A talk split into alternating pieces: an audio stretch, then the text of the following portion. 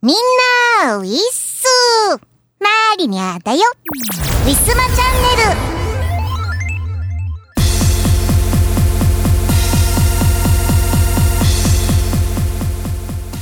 暑いという言葉が頻繁に出てくる陽気となりました。皆様いかがお過ごしでしょうか？夏バテ熱中症。大丈夫ですか？えー、マリニャはなんとか元気で生きております。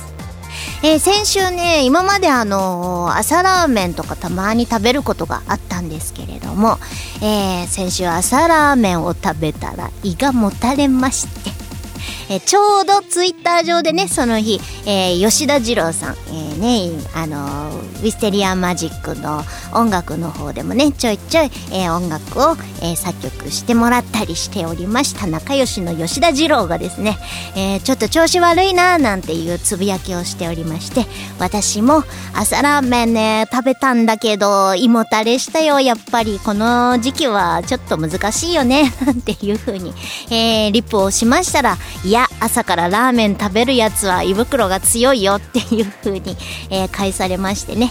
まあそんな風に返されるとはなんとなく思っておりましたが、えー、それにしたって、えー、吉田二郎もね、あの自分でラーメンを作ったりとかね一人暮らしだけどちゃんと自炊をしてねで私よりもこう料理の幅が広いしこだわりがすごいんですよ。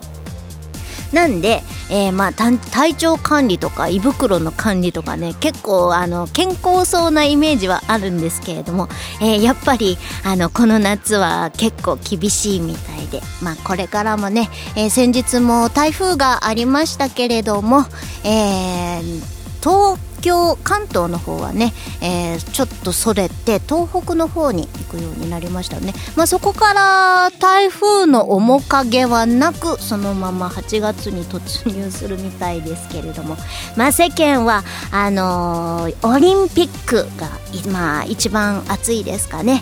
いろいろ開催までは賛否両論ありましたけれどもいざ開催されると、まあ、皆さん選手のね頑張ってる姿は、えー、応援しなきゃなということで、えー、熱いエールをおのおの、えー、ね、うん、あの頑張ってこうつぶやいたりとかする姿をね、えー、たくさん見ます。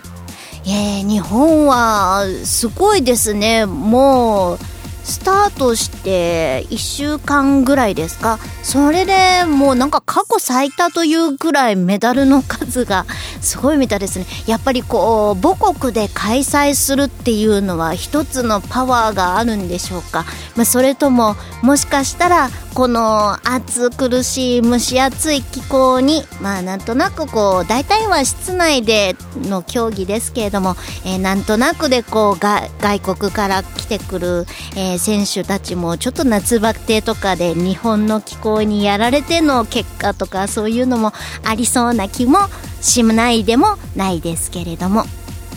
まあでもやっぱりねそうでもこうでもメダルなんてそう簡単に取れるものではないですから、え、その中でもう今現在もどれぐらいいってますか？金だけでももう15枚以上ゲットしてますよね。いやーすごいなーなんて思ってます。えー、もう人類最高のこう記録とかをこう毎回毎回更新するこう人間っていうもののパワーはね計り知れないななんて思ってます。そんな傍らで、えー、ねぐったりあー暑いな暑いなもう今日何もしたくないななんてつぶやいてる私はちょっとダメかななんて思いつつ、えー、皆さんこんなもんですよね。とりあえず今年の夏も頑張って乗り切りましょう。というわけで本日も行ってみましょう。この番組はイオシスとウィステリアマジックの提供でお送りします。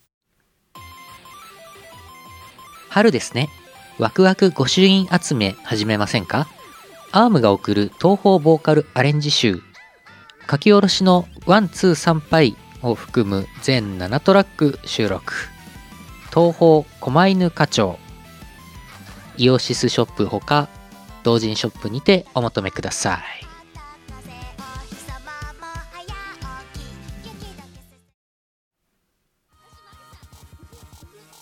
大好評最強ミックス CD シリーズ第3弾。イオシス東方メガミックス幻想郷すごい曲エディションミックスと by DJ サダイオシスの東方アレンジ人気曲から隠れた名曲まで DJ サダがセレクトしたすごい曲。30曲をノンストップ DJ ミックス作業用 BGM やドライブにも最高だぜ。イオシスショップほか各種同人ショップにてお求めください。はー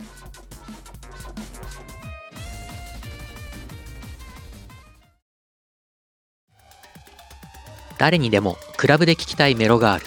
イオシスが手掛ける最新型東方クラブミュージックアレンジシリーズ。東方ブートレグス3唯一無二の現場主義スタイルをテーマに送る東方クラブアレンジコンピレーション第3弾。今回は即売会でもなかなか見られない渋めの先端パーティーサウンドをコンパイル。えちょっとこれ東宝なんだけど？最善爆踊り中そんなことに気づいてしまうかも。イオシスショップほか各同人ショップにてお求めください。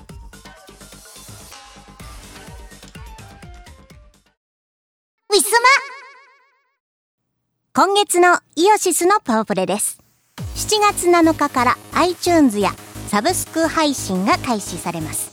八つ咲きハードコアコレクションによりシゲフューチャリング DD 中田メタルライフデス聞いてください。ウ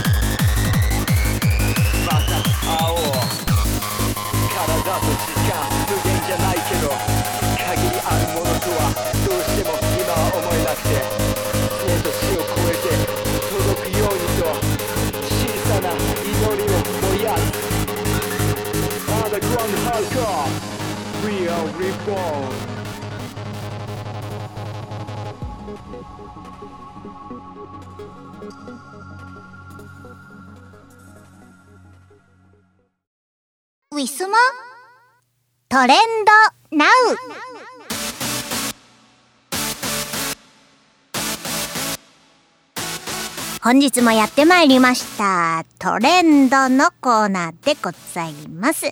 さて、えー、今回はどんなトレンドが上がっておりますでしょうか？まずは企業によるプロモーション。アサヒビールによるプロモーションです。えー、ハッシュタグ、その輝きに乾杯というわけで、夏と言ったらやっぱりビールなんでしょうか？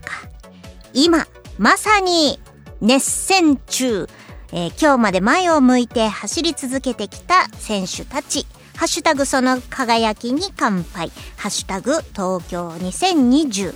えみんなで引用リツイートで応援感動メッセージを送って選手の頑張りを称えよう。抽選でハッシュタグスーパードライプレゼントということ。えー、リツイートで、えー、選手の皆さんに応援のメッセージを送りましょうという、なんか素敵なね、えー、アサヒビールの抽選プレゼントも兼ねた素敵な、えー、企画がされております。いや、お家での観戦となりますけれども、えー、毎日毎日熱いつぶやきがね、ツイッターでも見られます。日本とっても頑張っておりますね。えー、応援してます。さてさて、えー、一般の、えトレンド1位から見ていきましょう。ハッシュタグ、リアルタイム AR ライブということで、えー、なんか、ハッシュタグ、2時3時っていうのもついてるので、えー、たまにトレンドに上がってる2時3時、多分あの VTuber とか、なんか二次元系の、二次元系？なんでしょうね。えー、それの生配信ということで、リアルタイム AR ライブが、えー、配信中なのかな、えー、そんな感じでございます。えー、2位のトレンド。ハッシュタグ、ストレンジャーな JO1 でいいのかな ?JO1。えー、これは、うんと、アイドルグループ、韓流でしょうか ?JO1 の、えー、配信系かな？これは。ですね。えー、ハッシュタグストレンジャーな JO1 と JO1 オンラインショーケースっていうのがね、えー、並列でつぶやいていらっしゃる方が多いです。ねえ、なんかもう韓流系の人気もものすごいですね、まあ、ただジャニーズと韓流系のなんかねグループアイドルが本当に前回もお話ししましたけど多いからもう韓流なのか日本産なのか 分かんなくなってきますもうみんなみんながみんなこうね色男ですね肌がツヤツヤしてなんか足がすらりと長くってダンスもかっこよくて歌もかっこよくてね女子の皆さんは、えー、今年の夏も盛り上がっているみたいですえー、3位のトレンド、パライソ。パライソ、パライソ。パライソ当選、うんと、これは、えっ、ー、と、刀剣乱舞の2.5部隊ですかね。あ、松の私のフォロワーさんの方もなんかつぶやいていらっしゃいますね。えー、2.5部隊刀剣乱舞のその当落が出ているみたいです。宮城県。宮城県。宮城でやるんだ。うん素晴らしい。あ東京大阪福岡。あいろんなところで開催されてるみたいですね。いやーコロナ禍のこの時期ねえー、俳優の皆さんいろんなところに、えー、ねえー、行って、えー、舞台をされるっていうのもまたすごく大変なことかなと思います、えね、無事に成功されることを祈っております。刀剣ライブ刀剣乱舞のライブ今でも、えー、熱いですね。刀剣乱舞まだまだ、え、続きます。4位のトレンド「ハッシュタグアンスタ SS スタンプラリー。そのまんまでしょうか。スタンプラリーが行われているんでしょうか。えー、行われていて7月31日から東北予選が開予選って何でしょう？スタンプラリー。何かで競い合うのかな？えー、なんだろう？応援メッセージを投稿してスタンプをゲット。えー、キャンペーンに抽選で、えー、50名様に東北の名産品など、東北の名産品？これはアンスタじゃなくてもちょっとね、私も気になっちゃいましたね。この名産品プレゼントっていうところ。アンスタじゃないんだ。アンスタじゃなくてプレゼントされるのは名産品なんだ。えー、でもなんかアンスタのファンの人は、えー、このスタンプラリー頑張っていらっしゃるんでしょうか、えー、7月31日から8月の9日までということで、えー、盛り上がっているみたいですお家からでもできるんですかね？これなんか投稿してっていうことは。えー、5位のトレンド。東京4058人。私今これ目にしました。今日まだニュース見てなくて。えー東京新たに4058人の感染確認。やばいですね、これは。えっと、3日か4日前に2000人超えてて、えーってなって。で、なんか次の日には、もう、もうなんか500人、あ、300人ぐらい増えてて、その次の日には1000人ぐらい、ね、その2日前から1000人ぐらい増えてっていう感じで。あれ昨日の時点で3300人だったけどまた1日で4000人。うわーこれはすごいな多分あのー、4連休でバーンと増えた感じですかね。本日土曜日となりますけれどもそんな中でも感染者は増え続けているみたいです。ね。今もう東京都内のベッドないみたいですね。ね、大変ですよね。皆さんどうやってるんだろう。どうしてるんだろう。あのー結構、あの、息が苦しくって、もう話しづらいっていう状態のレベルで、中等症程度のレベルなんですって。で、重症化っていうともう本当に気失ってて、もう息も自分でできないっていう状態で、もう本当に命ギリギリの危険レベルっていうのが、えー、重症化っていうのだそうです。もう中等レベルでも、あの、肺炎を患ってる人が今4、50代で多いみたいで、えー、そんな状態の人も今もう入院できないから自宅療養って今まであの肺炎をこじらせたらもう即入院っていうイメージがあったんですけれどももうコロナでの肺炎はもう本当に今今現状ベッドが開かないから本当だったら酸素マスクぐらいね、えー、しなきゃいけないのにできないっていう状態らしいですよ。大変ですね。どうするんだろうこの後今後怖いですね。ちょっと心配です。えー、6位のトレンド。えー、ハッシュタグ SS 東北予選。東北予選。あこれはさっきのアンスタのスタンプラリーからの東北予選ですね。東北予選っていうことは他の地域でも、えー、開催されていたんでしょうねきっとね。はい、うん、頑張れっていうからあなんかアンスタのもしかしたらこうグループごとで分かれてたりとかすんのかな。でその各推しのグループがいる所属の人はそこのスタンプ頑張ったりとかするんでしょうかね。えー、まあ私の推測の域ですけれどもそんな感じかななんて思っています。えー、7位のトレンド、オリンピックからです。ハッシュタグ、アーチェリー。アーチェリーって、あのアーチェリーかな？えー、銅メダル獲得。あ、あこれは、もう、速報で入ってますね。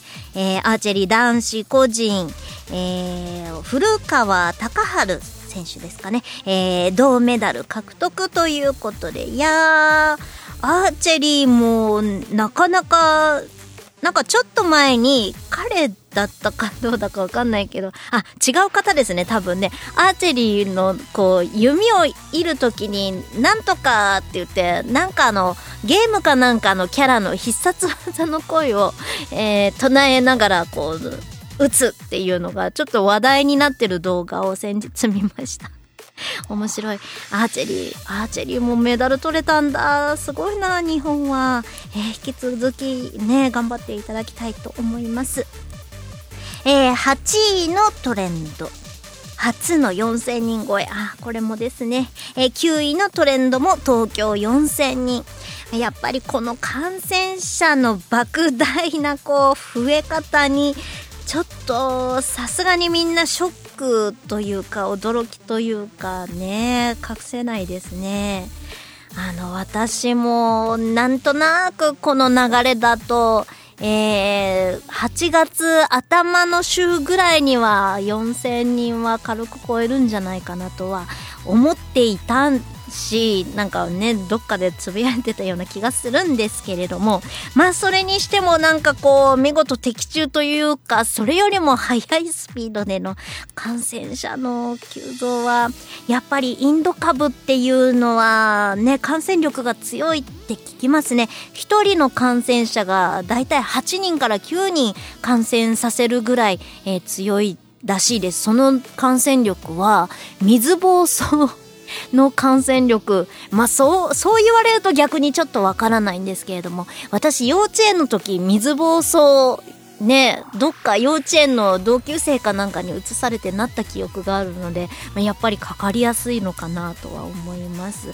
皆さんもうこうなっちゃうと東京都はもしかしたら市中感染間近とかもうなっちゃってるのかもしれないのでね、気をつけようにも気をつけなられなくなっちゃうのかもしれませんが、こう、引き続き、もういつも以上にちょっとね、えー、なんかこう、敏感にこう、いろいろね、気をつけていった方がいいんじゃないかなと思います。やっぱりね、病院に入院できないっていう不安はないですよね。もう、必ずしも重症患者だけが病院を必要としてるわけじゃなくってねなんかこう今までだったら念のためで入院できたのがそれができないっていうのは一人暮らしの方とかはなおのことねちょっと息が苦しいけど自宅療養しなきゃいけないっていう時にそれが悪化しただけでもう電話ができないっていう状態だったら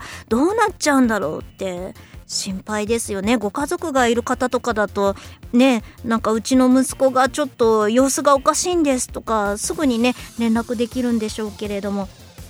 ちょっと今後心配です。皆さん気をつけていきましょうね。もうやっぱり会食とかそういうのはお友達とかでも控えた方がいいのかなとは思います。あんまりね個人のことは言えないんですけれども、えー、10位。えー、トレンドは、えー、スポーツからになります。大阪桐蔭。大阪桐蔭。大阪の桐蔭が、えー、決勝進出。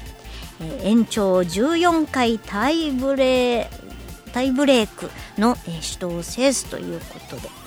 お大阪桐蔭。なんか野球もやっぱりこの季節ですよね。なんかオリンピックの裏でちょっと隠れちゃいがちなんですけれども、えー、今年できてよかったな高校野球本当に。ねなんでやっぱ皆さんがもうね我慢我慢もちょっと難しいのかもしれませんけれどもやっぱ高校生もね今しかできない行事とかもあるからなんかねもうこういう子ができないっていうのは一番悲しいななんて思います。なんか去年も同じようなこと言って去年できなかったんですっけ？確かね。なんで今年できてよかったななんて思います。まあもう最後までね終わった後になんか大変なことにならないようにもう最後まで無事に、えー、高校野球もね、えー、終わることを願っております。頑張れ。はい。というわけで以上本日のトレンドでございました。皆さんの知ってる話題はありましたでしょうか？以上トレンド NOW のコーナーでした。ウィスマ今日のパワープレ。パワープレ1曲目は2014年秋にウィステリアマジックより発売いたしました。ワールド・イン・ザ・スカイより、ワールド・オン・カラーです。作詞、作曲、小よりでお届けいたします。聴いてください。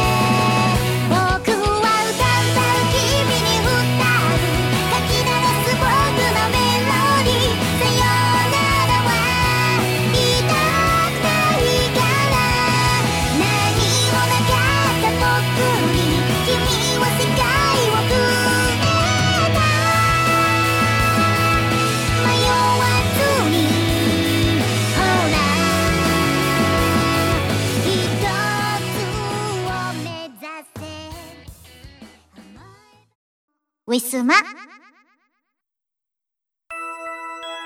歴史秘話ウィステリア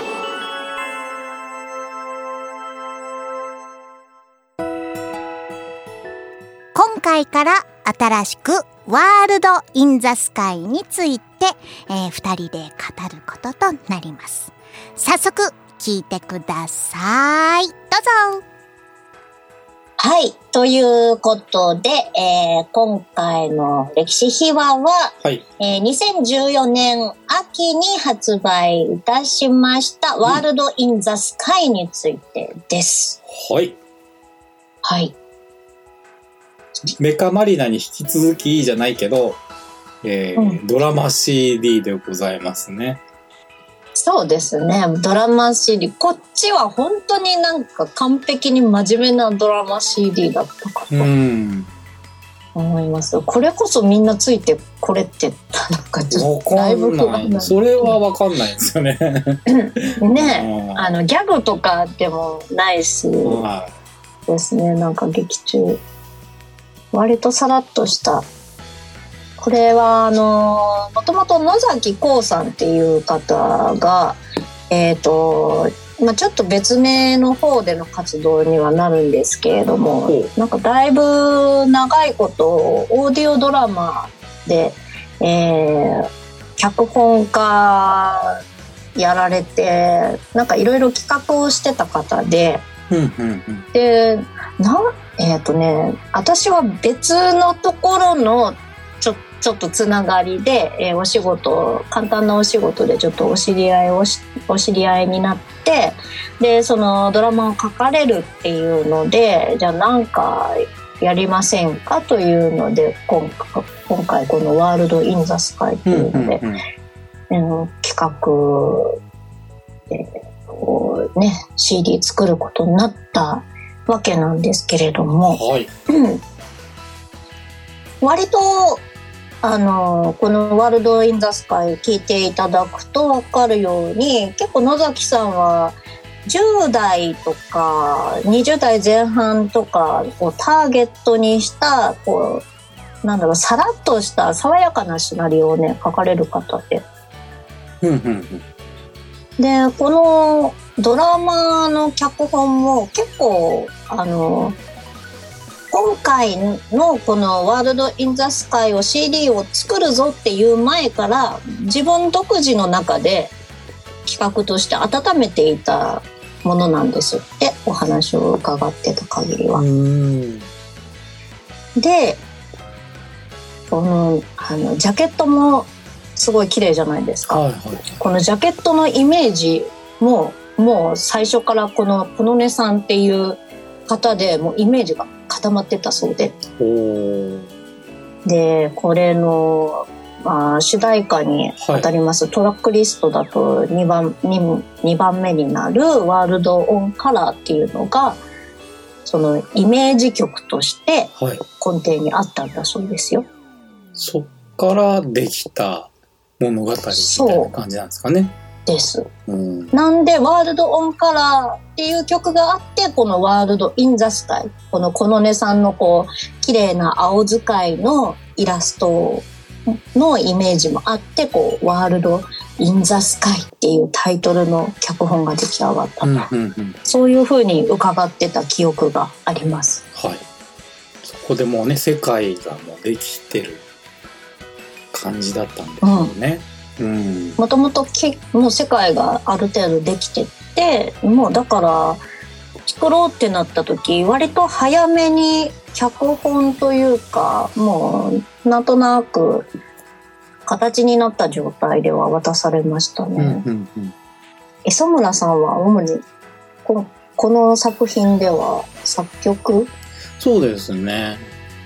あの BGM 全般とあと、歌を3曲ほどやらせていただきましたね。はい。はい、この歌の作詞が、加野つぐじさんっていう方で、はいはい、野崎さんの、なんだろう、古くからのお知り合いでもあるし、なんかやっぱり文字書きの方でもあるしっていう方これ文字に起こすのは加野さんなのかな？多分。野崎さんがこう、いい企画自体を、こう、イメージを作って、多分、こう、脚本として書くのは加野さんなんだと思いますけれども。なるほど。はい。なので、作詞全般は、加野さんが書かれていますね、この作品。そんな感じなんで、ちょっとね、また一つ一つお話をしたいと思いますので、トラックリスト、1番目からちょっと追っておきます。プロローグから、もうプロローグのこの入りのところからもう結構作品のこう、雰囲気が出てましたね。うん。スタッフですと、この平沢さんっていう空という男男の子そうそう、それもちょっとね、なんか今更のように気になってたんですけど、はい。このまた声優さんたちっていうのは、はい、マリナさんがいろいろお願いした感じなんですね。そうです。知り合いの、知り合いが代表を務める養成所の方々にお願いをしました。またあれですか、マリナ対メカマリナとは違う感じそうですね、違う方、違う方ではあるけど、多分同じ事務所の方ではあるんだと思います。主に事務所の新人の方たちに当たるのかなと思うんですけれども、当時。平沢さんっていう、ね、なんか、可愛らしい男の子の声が、心地、耳に心地よくってですね、もうプロローグから。ね物語っていて、不思議な少女と出会うっていうところが多分導入部分かと思うんですが。そうですね。これも確かね、二郎さんところで収録したんだと思うんですけど。あ、このセリフ？はい。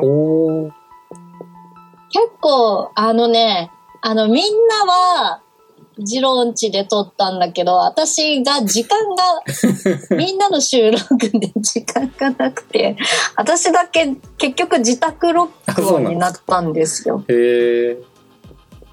歌は家で、うん、歌も家で。セリフはジローセリフも自宅で。で現場にはいてある程度のニュアンスを掴んでいたんですけれども、はい、掛け合いじゃないですか。結局この空空っていう男の子との掛け合いが中心になってきてえちょっと待ってマリナさんのセリフもあるじゃないですか、はいマリナさんのセリフはマリナさんの自宅なんですか？そうです。あら。わ、私のパートだけ自宅で収録したっていうことなんですよ。なるほど。ちょっと掛け合いにはできなかったってことですよね。掛け合い、掛け合いできなかった。編集で収録現場は聞いてたけど。編集で掛け合わせになってる。そうなんですよ。だから、彼の音声聞きながら収録もできなくって、まだ編集が間に合ってなかったもんですから、向こうも。なんでね、これちゃんと掛け合いになってたかどうかっていうのはちょっと不安なところがあったんですが。でもね、その出来上がったものを聞いてみると、ちゃんとね、はい、ちゃんとなってました。うん、なってました。まあ私の演技の不安な面もありつつの、ちゃんとなってるかどうかっていうのはね、自分ではちょっと判断できにくい。えー、いや、なんかでもね、全然、全然問題なかったですよね。あ、よかった。今聞いてちょっとびっくりしたぐらいの感じなので。はい。これ編集も野崎さんがやったんですよね。そうですね。基本的にはそうですね。ね野崎さんがうまいことやってくださったんだと思います。よかった、よかった。はい。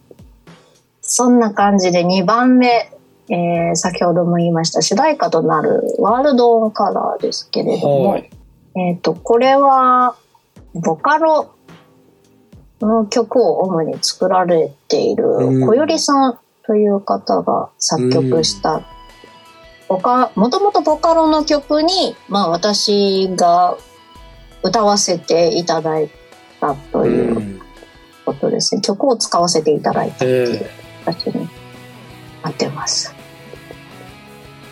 もうなんか普段のマリナさんじゃないぐらいの音域の高い曲でございますけれども。はい、はい、高い。なんか結構ボカロだけあって、うん、こう人の最近のボカロの曲っていうのは、まあ人が歌ってみたで使うの前提で作ってる曲も結構はありますんですけどまあ、当時はあんまり歌ってみたみたいなのがまだほとんどなくってちょっとこう音域的に人間が可能かどうかとかいうのも割とありましたよね。スピードとかもあります。うん、まあでも出ます。これめちゃめちゃ高いですよこれ声かなかね、ね、高かったです。ね、うん、これはもうファルセットの音域なんですけどですね。このこのぐらいの曲を作ってみたいなっていう気をするんですけどね。つい つい作ると作る時はなんかついいつもの感じで作ってしまうって。いう新たなあれですか？領域に足を踏み入れますか？今後。ねすごい爽やかな曲ですよね、この曲。いい曲夏っぽい感じがありますね。アレンジも凝ってるしね。うん。うん、いやこの曲に合わせて、ムービーね、あるじゃないですか。これがすごいよくある合うなと思って。このジャケットの、爽やかなこの、ね、ジャケットとこの爽やかな爽快感あふれる歌とでムービーがねものすごいいい出来になってんで皆さんあの CD はぜひともゲットはしていただきたいんですけれどもその前にムービーをまず見ていただきたいな、うん、えー、1回は見ていただきたいんですごいねこれ凝って。これもね野崎さんが頑張って作ってくださったんですね。そもそもこのねあの作品のサイト自体がちょっと違うじゃないですかいつもと。他の作品と。このサイトの作品自体をこのサイト自体もこう作ってもらったんですよね。うん、これちょっと動くんですよカーソニアカーソニアそうそうそうさっきね。さっきっていうか、まあ、今もなんですけどちょっと見直してるんですけど これよくできてますよね。これどうやって作るんだろうと。もうちょっとね大変そうですよねこれ作るのね。プロプロっぽいプロっぽいですよねなんかね。うん。これどうやって作ったんだ？こういうのこういう技術をさお借りしたいのに、うん、野崎さんが捕まらない。実体がない方なんでななかなかね捕まらなくて、えー、ゲストにもお呼びしたかったんですが、連絡がね取り方がわからなかったんですよね。残念です、ね、ふっと現れてねふっと消えてしまう方なんでね、不思議な人なんですよ、いい方なんですがね。なんかこうどこにいるのかわからない感じ。すごいな。実体がない。ネット上で実体のない人だと思う。すごい。ちゃんとちゃんと働いてる人だとは思うんですけど。どこにいるのかわかりませんはい。なんでね、野崎さん、謎な方だ。ね、こんな素晴らしいものを作ってくださいました。うん。ウィスマ今日のパワプレパワプレ2曲目は2019年春にウィステリアマジックより発売いたしました電波ダンサーよりワンチャンスナイトです作詞ウィステリアマジック作曲磯村海でお届けいたします。聞いてください。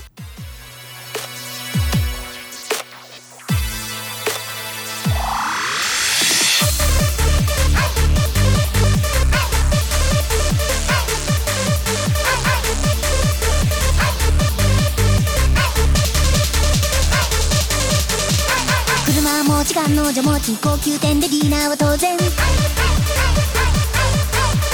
将来有望ささやかれ一目置く存在で。なんて一度は言ってみたいよね僕の妄想。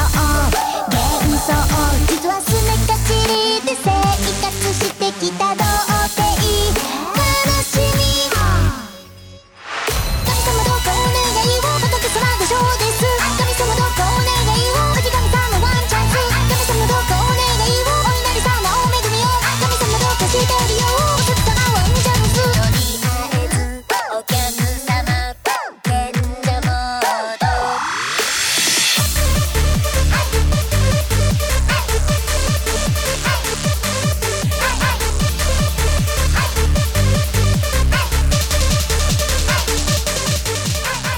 スよし頭よし男女ともに受けもよしふつおたえー、このコーナーは皆様からいただいたお便りをご紹介させていただくコーナーでございます。えー、今回は磯村さんと一緒にコーナーを進ませていただきたいと思います。よろしくお願いします。お願いします。えー、早速、えー、本日2通来ておりますので、えー、まずは1通目からいきますね。えー、ラジオネームドラタカさん、東京都年齢秘密男性の方です。えー、マリニアさんこんばんは。107回を聞いた後、普通オタのコーナーに投稿したのですが、108回の放送の直前だったため間に合いませんでしたね。ということで、えー、新しく、えー、ちょっと改変して送り直していただいております。本編読めます。え前回の、え歴史秘話ウィステリアはマリナ VS メカマリナでしたね。えー、藤原マリナファン特撮ファンであるものとしてはもちろん、えー、マリナ VS スペースマリナと、えー、両方を通してあたら、えー、楽しく聞かせていただいています。えー、前回の放送で次回作については、磯村さんの気分が乗らないと難しいとおっしゃっていましたが、えー、怪獣マリナシリーズのファンとしてはさらなる続編はぜひ聞いてみたいです。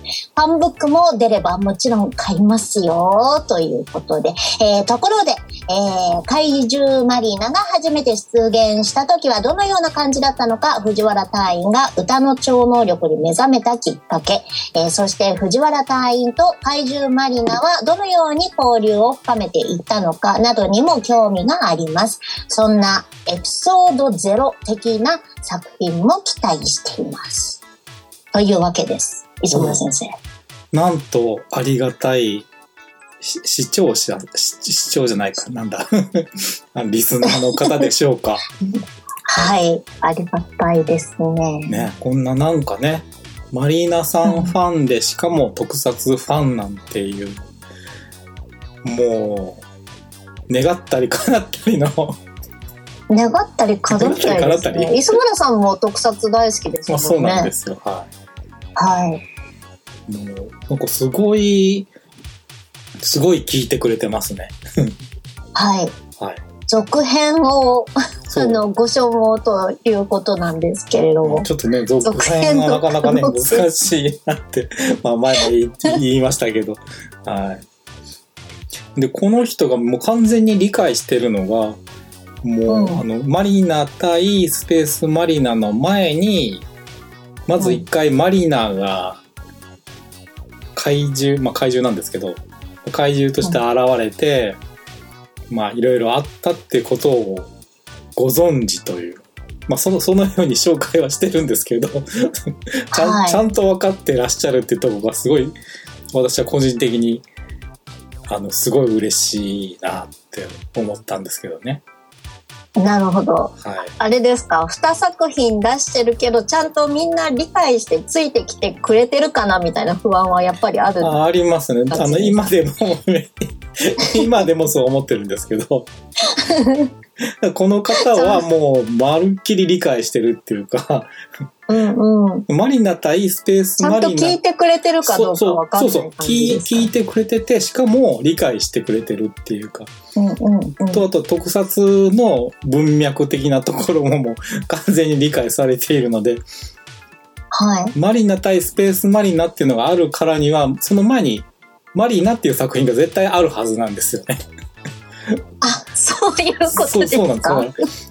ゴジゴジラっていうのがあって、まあ、その後ゴジラの逆襲だとかゴジラ対なんとかだとかっていうのがいっぱい出てきたんですけど、うん、だから最初はマリナが現れて、えー、日本でこう暴れていろいろ、まあ、悪い怪獣としてねいろいろ暴れ回ってで、うん、それを、えー、超歌の歌の超能力を持った藤原マリナ隊員、まあ、当時は隊員じゃなかったんですけどまあ、藤原マリナさんという人物がですね、はい、マリナに対して歌を歌ってマリナをこう沈めたりとか、まあ、いろいろコントロールする術をこう見つけて2人の2人っていうかまあ1匹？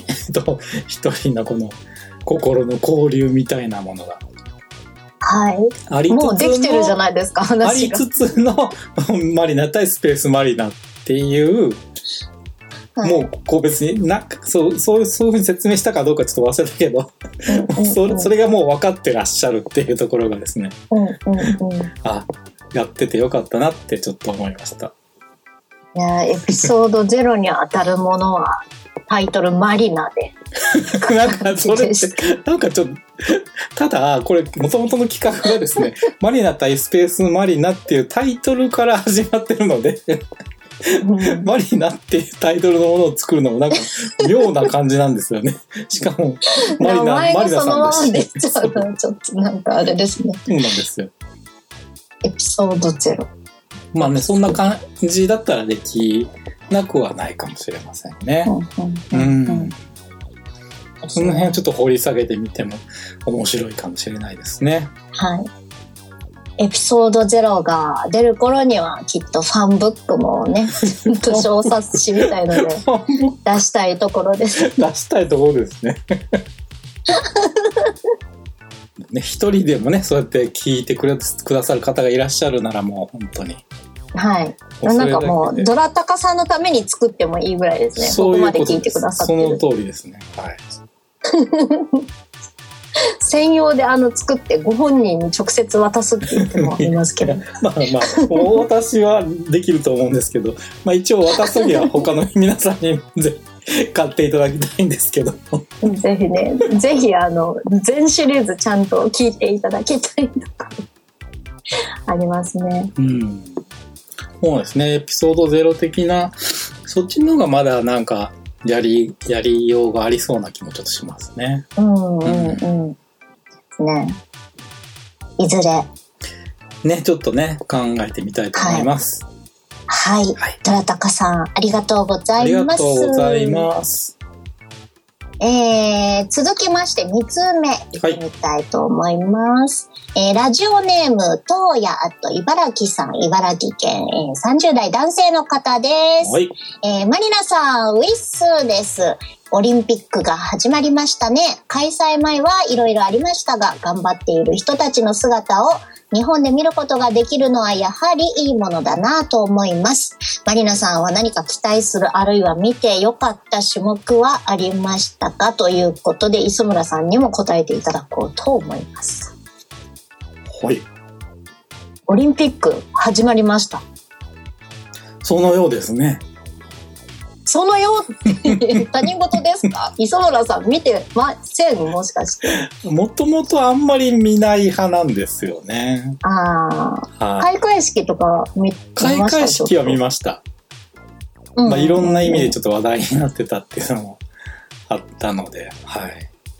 はい。私も開会式はがっつり見ました。ちょっと夜眠くなりそうだったけど、うん、なんとか見ました、全部、開会式。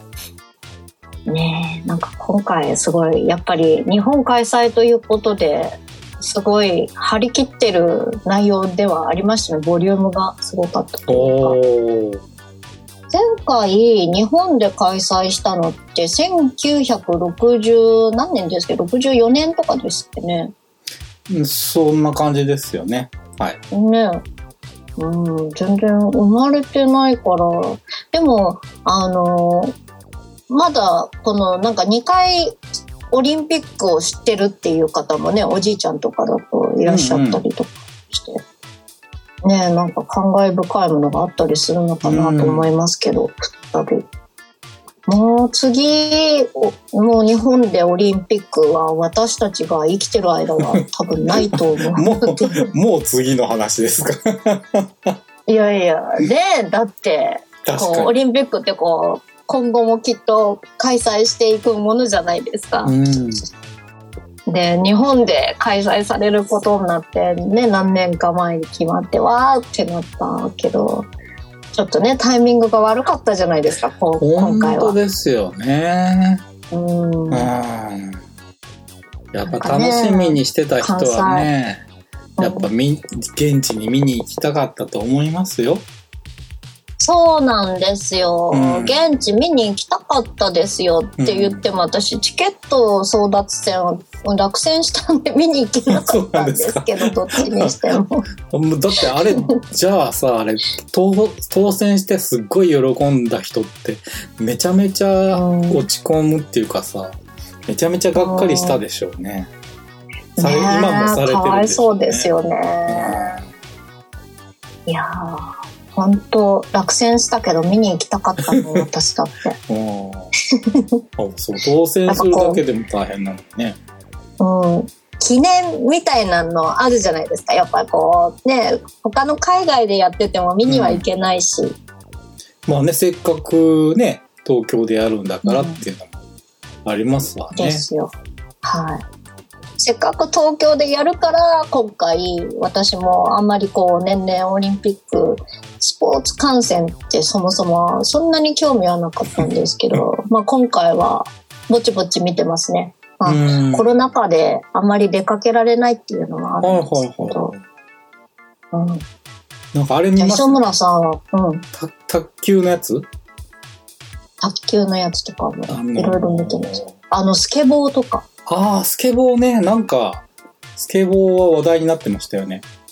ティーンエイジャーですよ、みんな。うん、3人とも。お見てました。スケボーちょうど見てたんですよ。へいや、すごいですね。なんか競技で。やっぱこう、なんだろう。体が軽やかで、骨がしっかりしてるからこう若い子っていうのはこう柔軟性があって、いいですね。なんかこうかっこよかったな。うん。なんかあのダイジェスト的なやつでしか見てないけど、うん、なんか自転車乗って飛び回るやつとかあるじゃないですか。もうよく分かってないんですけど 競技の名前とか。結構その危ないですよね見てても、もう危ないけどすごい。よくこんなことできんなと思って。打ちどころ悪かったら本当に大怪我どころでも済まされないぐらい重症になりそうな競技をこうなんかオリンピックで今後もやっていくんだなと思うとちょっとハラハラしちゃうところもありますけど無事に終わってよかったと思って。うんなんかすごいいっぱい金メダルを取ってるっていう情報だけは届いてます。あんまりちゃんと見てないけど。なんか開催して3日間ぐらいでもう金メダル10メダル十何個ぐらいも15個ぐらい取ってましたよね。結構勢いがあって。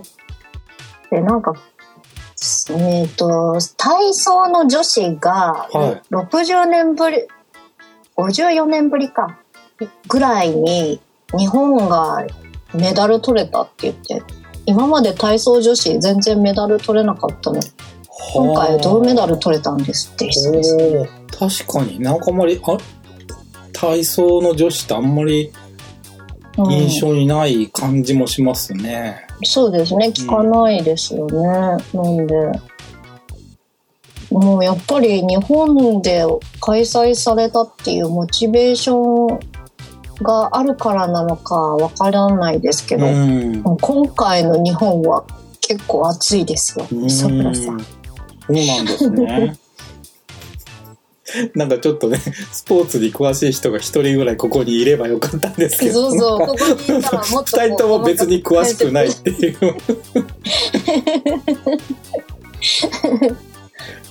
やっぱ全部で50種目ぐらいあるんですかね。なん。ピクトグラムのあれが50、はいはい、50あったんで、多分50なんだと思うんですけど。でもピクトグラムの方に興味がいってしまって、あんまりその競 競競技の方が分かってないっていう、そういうもの。みんななんかいろんなピクトグラムを書くようになりました、ね、なんかね、ありましたね。なんかちょっと開会式の DVD ぐらいは欲しいかなって思いました。結構凝ってたんで、ピクトグラムももう一回見たいですし。あれね。うん。うん。あれ、どっかで YouTube 公開してたりするのかもしれないですね、もしかして。ちょっとわかんないけどね。公式とかで。うん。各試合とかもダイジェストとかで見れたりするのかもしれない。うん、オリンピック。ね。いや、でも人が頑張ってる姿見ると、なんかこう自分も元気になりますよね。あ、そうですね。それはそうですね。うん。うん。なんで、まあコロナ禍でね、オリンピック開催については賛否両論はありましたけど、うん、なんかそういう姿見て実際元気をもらってる自分がいると、うん、まあ、まあいろんな意見はあるけど開催できてよかったのかな？よかったかもしれないって思えるところは結構ありましたね。うん、なんか今回その体操とかもそうですしこう今までメダル取れてなかった国とかメダル取れてなかったその種目とかがこうねどんどん更新新しい人がメダル取れたりとか新しい国が違う国がメダル取ったりとか初めて取れたみたいなところとかも出てきたりして、まあ、そういうのが今後逆に言うと今まで一回も日の目を当たることのなかった国とかがもう今後こうオリンピックで新しくこう選手になりたいっていう人が出てくるのかなって思うとちょっとワクワクしますね。うんうん活気づくというか、うん、オリンピックに、うん、っていうのは感じました。そんな感じでよろしかったでしょうか？いい のかな？磯村さんはなんかこうスポーツとかやってきたことありますか？学生とかで。ないです。あ全然ないですか？文化系でした？文化系ですね。バリバリの文化系ですね。あそうなんだ。ちなみに部活とか何をやられてこられたんですか？美術部とか。美術部なの、うん、え、描けるんじゃないですか、磯村さん。え、描けるっつったらそんな、なんかあの、ジャケットに使えるようなイラストが描けるわけでは別にないので。ちょっとマリナ VS メカマリナ描いてください。ないです。ないですか？えー、美術、すごいですね。全然全然。でも絵は興味あったんですね。そうですね。人物像を描いてきたんですか？いや、いろいろですね、なんか。うん。油絵。油絵。うん、風景とか。なんか。想像上の何かとか。いいじゃないですか。ちょっと、描きましょうよ。描きません。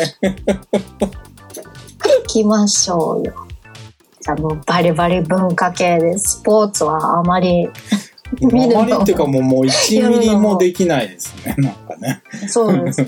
オリンピック競技でなんかこれぐらいはたまに気が向いたら見るみたいな競技とかないですか？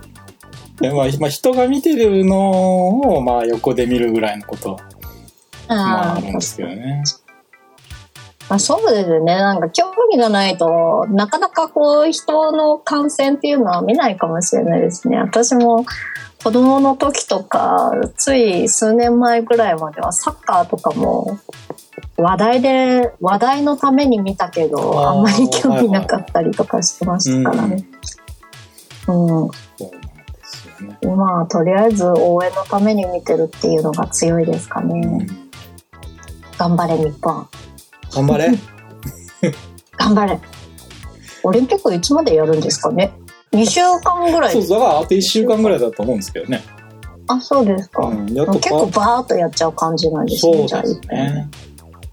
なんか今日は 1500m のなんか女子の予選を見まして、はい、どっかの国のが転倒して巻き添えで一緒に転倒した人がなんかす起き上がってすごい猛ダッシュで結果1位になってたんですよ。えー、すごいそれ見てすごいって思ってこれもう世界新記録なんじゃない？逆にって思いましたね。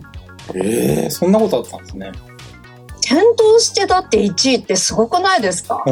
すごいですね。他の選手ずっと走ってたんですよそれも、ね、おかしいですね。どうなってんですか？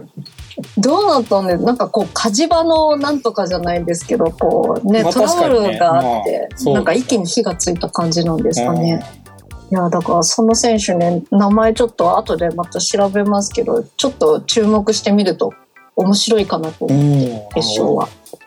もしかしたらすごいスピードになるかそれともそこまでスピード出なかったりとかするのかちょっと気になりますうん、それぐらいですかねオリンピック私の中の熱いのは。そうなんですね。はい。なんか東野さんすみませんねなんかちょっとこんな感じの いやでも多分東野さんも結構見てるからこんな質問がいやいや多分東野さんとか見てると思うのでなんかちょっと私なんか全然見てないのになんか ちょっとあのあんまり。逆に東野さんはどんなね競技が熱かったのかちょっと聞いてみたかった、またちょっとね教えてほしいですねよければね、うん、教えてほしいですね。よければまた普通歌お待ちしております、はい、お願いいたしますというわけで以上ふつおたのコーナーでした。ウィスマ告知のお時間です。ウィステリアマジックの新作および旧作は通販ブースのウィスマショップにてお買い求めいただけます。それとしがないレコーズの YouTube 配信しがない5分ショー火曜日キムさん。木曜日藤原まりなが担当でお互いに次回のトークテーマを決めそれについて語る約5分間の番組となっております、え気になる方はしがないレコーズのツイツイッターの方をご覧ください、えー、それとえー、スマホのアプリを使用しましたカラオケの配信トピア。各週金曜日夜9時から、えー、予定としております、えー、ここのところお休みいただいておりますがまた、えー、配信できます時はよろしくお願いいたします、えそれとえー、9月の19日、オトラテフィフスアニバーサリーフェスティバル、えー、こちら岐阜県で行われております。えー、行われます。えー、追加チケット、えー、現在ツイキャスにて発売中です。オトラテさんの、えー、ツイッターの方をご覧いただけますと幸いです。以上、告知のお時間でございました。2019年11月10日でヌルポ放送局は15周年を迎えました。老体に夢中って頑張るぞい。YouTube、サウンドクラウド、ポッドキャストのフォローおのしゃーす。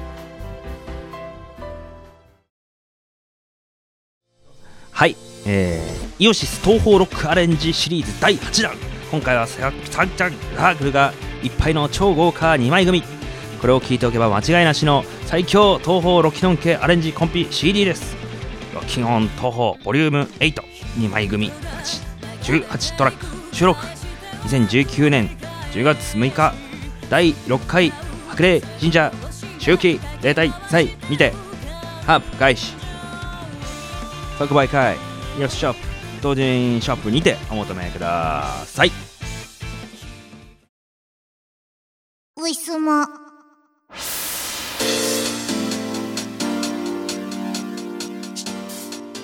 エンディングのコーナーで、エンディングのコーナーってなんだ？えー、お別れのお時間がやってまいりました。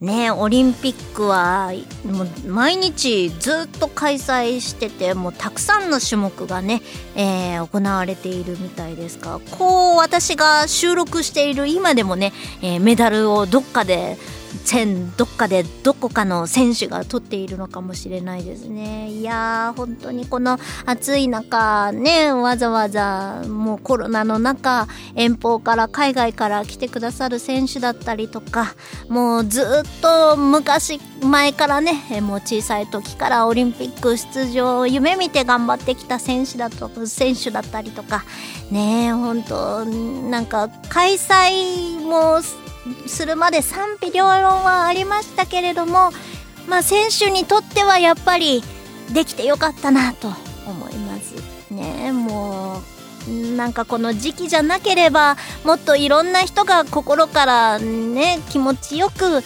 えーね、オリンピック開催できてよかった。日本でよかった。もう選手もみんな頑張れとか、ね、海外の選手たちももうもっとこう日本をね、えー、堪能して帰ってくださいと言えるんですけれどもね。もうこれが本当なんとも心苦しいですね、えー、もう政府政府が悪いだのとか国民が悪いだのとか。もうなんか毎日毎日どっからかしかにもうなんか変なねもう変な事件とかも増えましたしね。煽り運転だとか。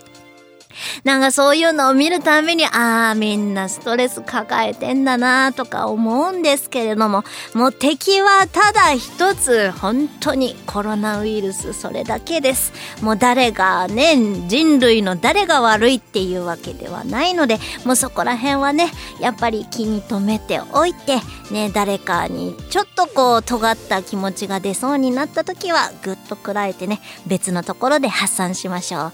楽しいアニメでも見ましょうね。楽しい動画でも見ましょう。えー、ウィスマチャンネルも聞きましょう。えー、鬱憤を投稿しても大丈夫です。もう、もういくらなん、いくらでもね、もう悩み聞きますからね。はい。